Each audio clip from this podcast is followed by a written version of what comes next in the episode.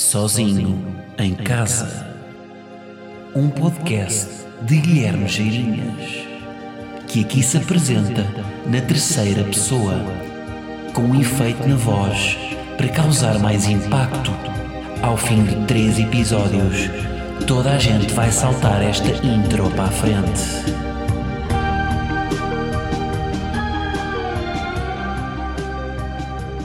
Como é que é, malta? E Silba. Estamos, olhem, episódio 40. E enchi os alvéolos de oxigênio para dizer isto. 40. Fortes, caminhando por esses números fora. Bom, hoje estou onde? Estou na cozinha.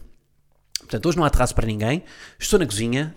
Irei cozinhar, porque também senti que, ou seja, continuamos aqui com o gancho do pod, que é, isto no fundo, é um escape que eu tenho para gravar enquanto estou a fazer coisas cá em casa. Portanto, tenho que cozinhar. Vamos então falar um pouco enquanto descasco aqui uns tomatinhos cherry. Olha, então o que é que eu. Ah, quero começar então por- precisamente pela, pela refeição de hoje. Portanto, eu estou saudável neste momento, estou aqui há duas semanas num, num plano. Não é uma dieta paleolítica daquelas mais agressivas, mas é um pá, estou a tentar perder um, bocasi- um bocadinho de peso.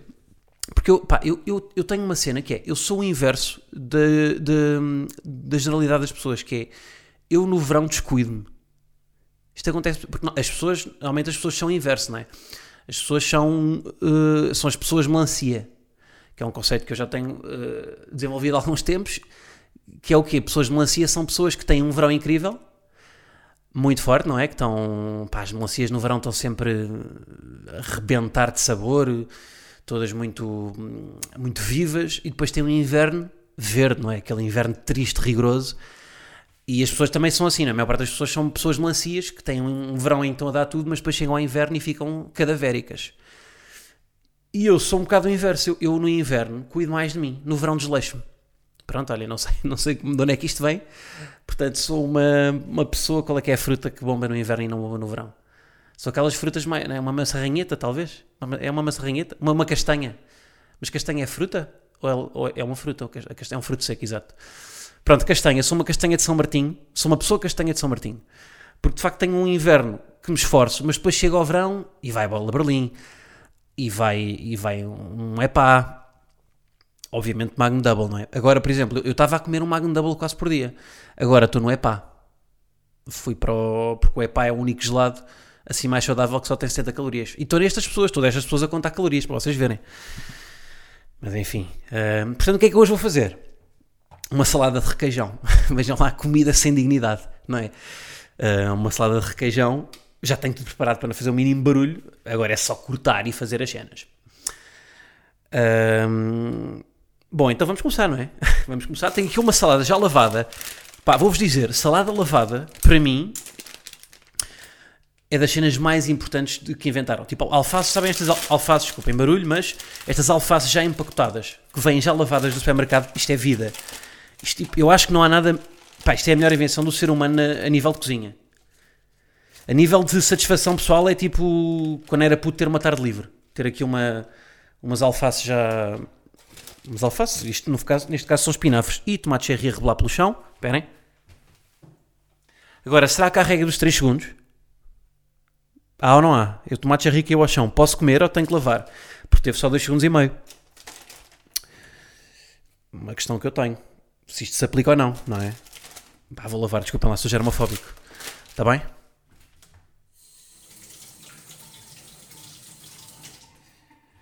É porque, imaginem, se vocês aplicam regras de 3 segundos, quando deixam cair o, tel- o telemóvel ao chão, se não apanharem 3 segundos, também vão limpar o telemóvel com um paninho úmido? Não vão, pois não. Com a comida é igual, porque os micróbios não vêm só da boca, não é? Vocês depois tocam no telemóvel, depois vão, tiram uma caca e de repente já estão a passar os micróbios na mesma. Olha, malta, é tudo o que é que hoje quer falar. Ahm, pá, vou pegar aí na cena da, da Greta, estão a par, não é? Daquela pita de 16 anos que é ecoativista, não é? E que hoje fez um, fez um discurso e de repente, pronto, as pessoas já começa naquele. Começa bem, não é? As pessoas, ah, que bem, uma, uma, uma, miúda interessada por este tema com esta idade, mas depois, como todos os fenómenos virais nas redes sociais, corta para eh, esta miúda devia estar na escola a, a fazer eh, trabalhos manuais em AVT em vez de estar aqui. Isto, e pá, e não vou debruçar muito sobre o ambiente porque, pá, porque é um tema que te- agora de repente toda a gente fala sobre isso aí. Também quero, vamos dar paz. Eu acho que o próprio tema ambiente precisa de melhor ambiente, não é? Porque é um tema que, epá, é, é, está chato, não é? Já se percebeu, tipo, eu sei que isto ser, é, um, é um- é um tema que deve ser debatido e que, que é urgente e que é o desafio do, do, novo, do novo século, etc. Mas hum, às vezes as pessoas também são muito extremistas, não é? E, mas pronto, claro que no fundo usar pilhas alcalinas, nem sei se são as alcalinas são as melhores, e, e, e serem responsáveis com o vosso planeta. Mas não é sobre isso que eu quero falar. Um, pá, falar sobre a Greta porquê? Porque lá está, houve este discurso aqui de que Uh, pá, uma pita de 16 anos de repente estava a ser manipulada porque não tem idade para ter aquelas opiniões e está a ser manipulada para dizer aquilo e, e, e devia estar na escola a estudar. E isto leva-me a uma, uma cena que eu penso muito, que é um, pá, esta coisa de, da idade. Nós achamos que há uma idade. Pá, no fundo, a idade que nós assumimos para fazer todas as coisas na nossa, na nossa vida é um bocado um parâmetro que nos vai sendo imposto, não é? Tipo, tu até aos 18 estudas, depois dos 18 aos 23 estás na faculdade, aos 23 tens um trabalho, aos 29 casas, aos 30 tens o primeiro filho, aos 32 tens o segundo, se pinares que nem um doido, aos, 30, aos 35 tens o terceiro, etc. Depois divorcias-te aos 40, uh, casas aos 42 outra vez, e depois falece aos 50 com AVC. Uh, mas, ou seja, todos estão a perceber o que eu estou a dizer, não é? Há, há, há um, pá, quase um, um encadeamento de uma, uma, sucessão de eventos que nós estamos pré-terminados a fazer e que têm uma idade ótima para acontecer. E quando uh, há uma pessoa que aparece que tem uma idade fora do comum para fazer isso aí, as pessoas ficam, pá, desconfiam, não é? Tipo, o que é que se passa ali? Há qualquer coisa que não está bem. E portanto, leva-me aqui a esta discussão, e eu até fui mais ou menos investigar isto aqui, uh, mas já lá vou que é, eu acho que se nós hoje em dia, imagina, se nós vivêssemos só até aos 29 anos, pá, até que ponto é que nós não íamos aos 12 estar a tirar a carta e a fazer o primeiro filho? Pronto, o primeiro filho se calhar não dava porque não tínhamos, não produzíamos ainda semen, mas uh, nem havia ovulação ainda, se calhar que aos 12 já, já depende, depende também da, da pessoa. Mas, mas, ou seja, nós se vivêssemos até, pá, se a esperança média de vida fosse 29 anos, o, o ser humano ia, ia, adaptar muito mais a sua vida de forma a fazer tudo em 29 anos. E portanto, eu acho que é isso. Eu acho que nós, como temos demasiado tempo, não é? Como a esperança média de vida neste momento é 72, nós vamos adiando e vamos, vamos achando que, pá, não é preciso, não é preciso já que isto um dia faz. Um, e quando aparece uma miúda como a Greta, não é? Com 16 anos, de repente as pessoas ficam, pá, desconfiam. Pá, e portanto acho que acho que não devia ser assim, não é? Acho, seja, cada pessoa tem a idade ótima para fazer uma determinada coisa consoante também aquilo que viveu, não é? Um, e neste, pá, eu fui ler um artigo da BBC, agora tenho que ir consultar o computador porque é a minha cábula. Fui, um, pá, fui pesquisar mais sobre isto aqui. Há um artigo da BBC com as esperanças médias de vidas todas. E posso ter uma noção, em 1960 a esperança média de vida era 52.5. 1960. Há 60 anos atrás. Provavelmente apressou as pessoas a fazerem coisas, a, deixarem obra, porque lá está, tinham vida muito mais condensada e não tinham 70 anos para, para fazer tudo. Não é? Tinham menos de 30 anos. Uma, uma pessoa que nasceu há 60 anos tinha uma desvantagem de 30 anos em relação a nós para deixar uma obra feita. E portanto, e atenção que esperança média de vida aqui não quer dizer que as pessoas na altura viviam menos que nós, porque há muita esta confusão que é, uh, antigamente as pessoas viviam menos, viviam só até aos 30 anos. Não, que a esperança média de vida, porque isso nunca variou muito. Ou seja, o ser humano é tipo, os cães vivem 14 anos, o ser humano é aos 70, 80. Agora, na altura, uh, a esperança média de vida era mais reduzida porque as pessoas, pá, havia, havia escorbuto, havia guerras, havia Pá, havia uma data de coisas que faziam com que houvesse mais gente a morrer mais cedo, mas havia umas que continuavam a ver até aos 72 anos. Uh, portanto, ou seja, não quer dizer, por a esperança média de vida ser 48 anos, que naquela altura as pessoas aos 48 anos uh, já tinham cataratas e diziam televisor em vez de televisão. Como os velhos fazem. E mais, quero, quero documentar. Hoje estou aqui com. Hoje vou trazer estudos aqui, malta, para documentar o que digo. Um, que é outro estudo, que é uma. Pá, isto é um artigo da, da National Geographic. Isto eu já tinha lido há algum tempo, porque isto vem. Este artigo é sobre génios e vem no seguimento daquela série chamada Genius, que. Pá, que é sobre, basicamente, esta série Genius é, eh, relata a vida de vários génios. Miguel Ângelo, de pá, Mozart, não sei, Beethoven, pronto. E, e até vos digo, eu acho que nós vivíamos, agora falando isto aqui dos génios, eu acho que nós devíamos viver a contar que vamos morrer à idade de Kurt Cobain. Ou seja, 27 anos. Eu acho que nós devíamos viver a contar que aos 27 anos vamos bater a bota. Porque, ou a Sabrina, se não forem usar botas. Porque eh, isso obriga-nos, lá está, tipo Kurt Cobain, essa, essa idade que morreram imensos músicos e imensos artistas aos 27 anos, hum, eles provaram que até essa idade se podem fazer coisas. Agora, claro que essa idade varia e é o que, esta, esta, hum, o que este artigo da National Geographic diz, essa, essa, hum, essa idade ótima para ser gênio varia de acordo com a profissão e com a área que vocês seguem. E, portanto, se calhar aqui na, na música, os 27 anos, se calhar são uma idade ótima, mas noutras não. Portanto, até vos vou dizer, tenho aqui os gráficos. Por exemplo, vocês sabiam a idade ótima para ter, para ser os anos, ou seja, o intervalo de anos em que é mais provável vocês serem um gênio na química, na química é entre os 20 e os 30 anos. A Marie Curie descobriu a radiação aos 30 e poucos, 32. Não sei, isto aqui o gráfico não é muito, muito preciso nos números, é só os intervalos, entre 20, 30, 30, 40, mas isto é para aí os 32. Portanto, já descobriu um bocadinho depois da, da idade mais provável de ser um gênio. Mas a maior parte dos génios é sempre ou nesta idade ou um bocado antes. Lá está, porquê? Por- Aliás, a maior parte é antes, porque tem que se antecipar. Porque como é que isso é um gênio? Se a idade mais provável de, de produzir um determinado trabalho que seja genial, por exemplo, no meu caso, no, meu, no humor, se a idade ah, mais provável de ser um gênio nesta área for dos 30 aos 40, eu para ser um gênio, pá, eu tenho que me antecipar. Porque os outros vão produzir esse trabalho dos 30 aos 40. Portanto, eu tenho que, ali aos 20, tenho que começar a pensar nisto. Porque senão vou perder ah, o chamado first mover, fir- fir- first mover advantage. Fiquei gago, desculpem, às vezes quando falo sobre génios, fico gago. Ahm, por exemplo, matemática. Idade mais provável de ser um gênio, entre os 30 e os 35. Quando é que o Einstein começou a desenvolver a teoria da relatividade? Ah, não, isto é, peraí, desculpem, física, física, desculpem, não é matemática, é física. Física, exato, entre os 30 e os 35 anos é a idade mais provável de, de produzir um trabalho genial. Einstein começou a, fazer a teoria da relatividade com 20. Estão a ver, 10 anos antes. Depois só acabou aos 36, por aí. Portanto, foram 16 anos de estudo. Thomas Edison, nas invenções, aos 30 anos, idade mais provável, entre os 30 e os 35.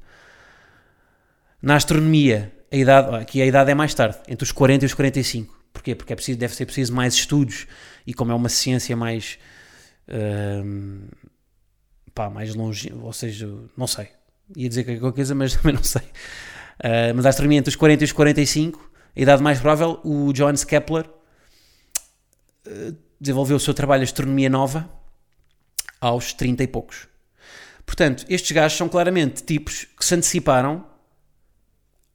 Por exemplo, Miguel Ângelo, na escultura, aos, fez, o, fez os tetos da Capela Sistinha, Sistinha? da Capela Sistinha? Da Capela Sistina aos 36, e a idade ótima da pintura é entre os 35 e os 39. Na escultura ele também fez coisas, a escultura de David, e aqui lá está, a idade ótima é também entre os 35 e os 40, e ele fez a escultura de David aos 20 e, pá, 20 e poucos, 28. Portanto é isto, ser, ou seja, se- para serem, para serem um gênio, vocês têm que se antecipar. E é isto, a Greta no fundo se calhar é uma, é uma génia, que não existe, é um gênio, Hum, porque as pessoas, a maior parte dos ativistas, se calhar só começam a pensar nestes, nestes temas do ambiente mais tarde, quando têm 22, 23. Se calhar eh, as miúdas de idade dela, com 16 anos, ainda estão pá, a brincar com Legos e Playmobil. E ela, como tem uma visão antecipada das coisas, tem se calhar uma posição genial para a idade que tem E depois muitas vezes é incompreendido, não é? Isto é, isto é, é o problema dos génios também, é que muitas vezes são incompreendidos. E depois, ah, e depois ao longo do tempo as coisas que antigamente eram consideradas geniais vão, vão perdendo relevância, não é? Uh, a teoria da relatividade hoje é dada nas escolas por professores de, de CFQ de nono ano. Portanto, hoje em dia é uma coisa que toda a gente conhece. Mas eh, na altura, lá está, foi, foi muito antes de. Foi, foi uma, uma descoberta à frente do seu tempo. E vocês veem isso aí, isso é muito fácil de identificar, por exemplo, no desporto. Vocês, quando veem, por exemplo, veem os vídeos do Eusébio. O Eusébio, na altura, era uma lenda, não é? Mas vocês vão ver vídeos do Eusébio agora, e o futebol já se desenvolveu tanto, o desporto já se desenvolveu tanto, que aquele Eusébio não calçava no Passos Ferreira. Pá, era suplente, se calhar, pá, nas reservas, ou era dispensado. E portanto, hum, é isto de. Mas ele para o seu tempo era, era muito. Era, pá, era, era super dotado. Portanto, há esta. No fundo, o, a genialidade é um gráfico em que no eixo do Y está a performance e no eixo do X está o tempo. E quanto mais. É? E quanto menos tempo nós demoramos a chegar à maior performance, melhor. Um, mais coisas. Deixa-me consultar aqui as minhas notas. Ah, e outra coisa que, que National Geographic fala, como uma variável importante para, para chegar a ser um gênio, é ter rivais. E eles dão aqui dois exemplos um, do Newton e do Miguel Ângelo que tinham uma rede de pessoas à volta que uh, contribuía para que eles fizessem o melhor trabalho e pessoas que os ajudavam e também pessoas com que eles competiam. Lá está, tinham, uh, por exemplo, Miguel Ângelo tinha um amigo, oito ídolos, dois mentores, dois rivais, um colaborador, quatro uh, admiradores, dois aprendizes, um uh, copo pilo, como eles chamam aqui. E portanto, o que é que isto é importante? Porque tem, um, tem dois mentores que são quem lhes dá formação, quem, quem, lhes dava, quem lhe dava formação e quem, pá, com quem ele aprendia tem oito ídolos que, é, que, são os que ele se inspira. O Donatelli, Ghiberti, Giotto, Masaccio. Tem, tinha dois rivais, Leonardo e Signorelli. Que lá está, são pessoas com quem ele pode comparar-se e, e que o obrigam a superar-se porque eram também geniais e, portanto, obrigam sempre o Miguel Ângelo a procurar o, pá, formas diferentes de pensar, o que seja. Um colaborador, que é muito importante, não é? Porque o Miguel Ângelo, por exemplo, pintou os tetos da Capela Sistina. Uh, mas se calhar era um gajo que não dominava pá, fazer circunferências. Então este colaborador, o, o Sebastiano, era um gajo que tinha um compasso, na altura feito de bambu, que fazia as circunferências dos tapetes, dos, dos tapetes, dos, de, dos tetos da Capela Sistina. Uh, e portanto, ou seja, um amigo também, o Vazari, Vazari lá está também, pois é importante com quem se calhar ele podia refugiar-se nos momentos de fraqueza e de e, e, partilhar as angústias.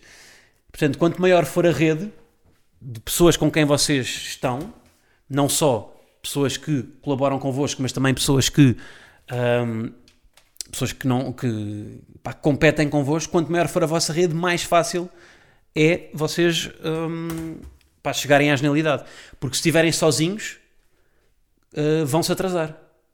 Porque a, a, a, solidão faz isso. Ou seja, uh, também é boa, a solidão é boa para uh, maturar ideias muitas vezes, mas só isso não. Por isso é que no processo criativo, lá está, voltamos aqui aos brainstormings e ao facto de bater bolas ser uma, uma, uma forma de, do choque de ideias surgir maiores. E portanto, para pa, pa resumir, no fundo o que este artigo nos diz é que para procurar a genialidade é preciso não nos atrasarmos no tempo, porque vai ser mais difícil lá chegar. Pode acontecer, mas é menos provável. E rodear-nos de pessoas. É isto que, que isto nos diz. Pronto, portanto, foi este o tutorial como ser um gênio. Vou tentar persegui-lo hum, para. Por exemplo, mas por exemplo, no humor, lá está, isto, é, isto depois também depende muito. Por exemplo, o Ricky Gervais começou no humor com, com 40 e tal anos. Mas lá está, por exemplo, no humor eu acho que como isto é uma profissão tão. Está sempre, estamos sempre em aprendizagem, não é? Estamos sempre. Tudo vale, tudo, tudo conta no humor, no, tudo o que aconteça. É uma profissão que é um bocado intemporal, não é? Que não tem bem uma reforma. Tanto, e, há- e depois depende também um bocado da vida. Há comediantes que aos 80 podem ser umas máquinas, porque aos 80 está-lhes a acontecer eh, tudo, mas também há outros que não acontece nada e portanto aos 80 são, eh, pá, não valem nada, não é?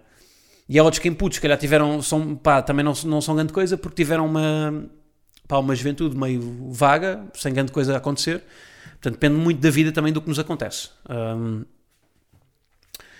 e é isso. Pá, interessante, já terminei a minha salada, agora vou só temperar. Também mal seria, não é isto? 15 minutos para fazer uma salada. Mais coisas. Fui aos cartes esta semana, para terminar, não sei quanto tempo é que isto está. Fui aos cartes ah, e aquele quarto lugar, pronto, olhem, é o Max Verstappen, não é? Vocês sabem que eu estou com esta febre de Fórmula 1, portanto foi um, um happening deste, deste ano. E, epá, e foi mesmo daqueles dias que é, vamos testar a tua condição ao máximo. Porquê? Eu fiz, aquilo foi, foi os cartos de Palmelo, um gajo vai à...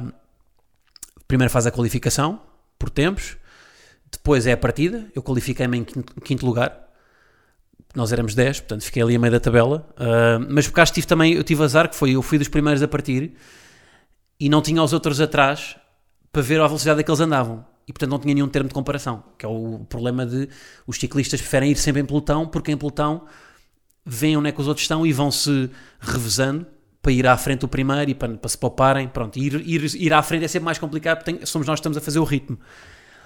E, e pronto, e na qualificação, como fui o primeiro a sair, ah, sinto que isso me prejudicou.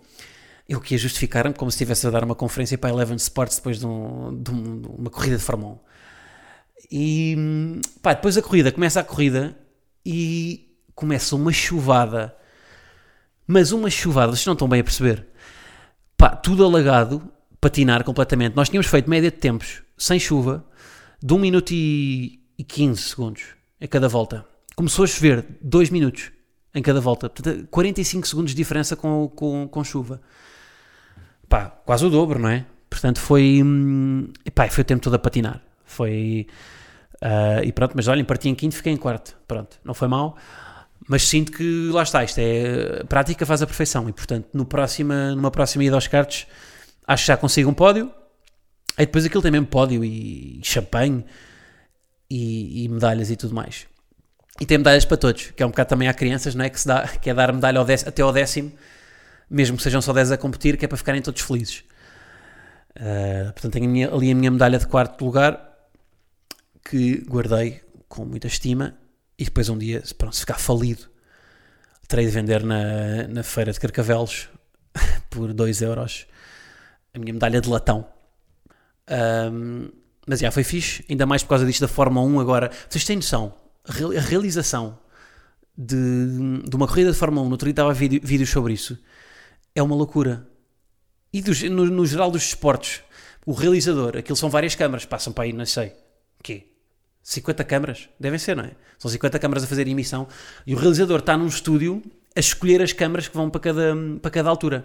Por exemplo, quando é uma ultrapassagem do Verstappen ao Leclerc, ele está ali em, tipo, em 10 segundos a escolher as câmaras todas.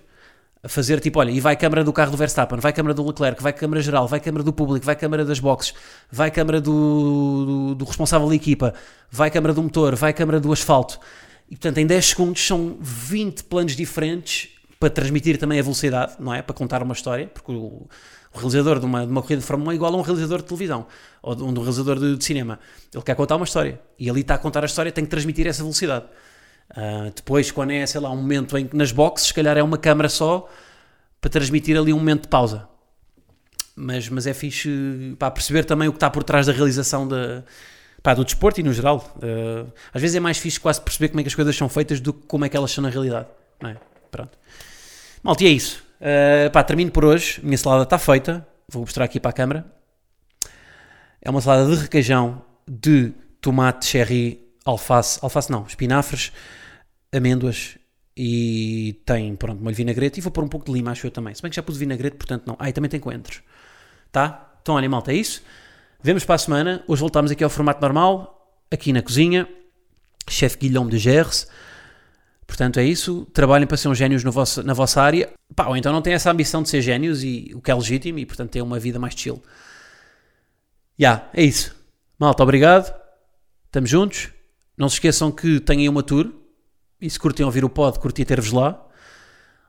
E portanto, já que não vos peço nada, têm os bilhetes à venda na Ticketline de modo voo, tá? Então lá vemos para a semana. Um grande abraço, estamos juntos. Há 40 episódios, é isso. Bah, agora não vou prolongar, não é? Não vou dizer desliga tu, mas desliga tu. Não, mas desliga mesmo. Passa lá para o próximo podcast, tá? Desliga. Ah, desliga. Foda-se. Desliga. Tal.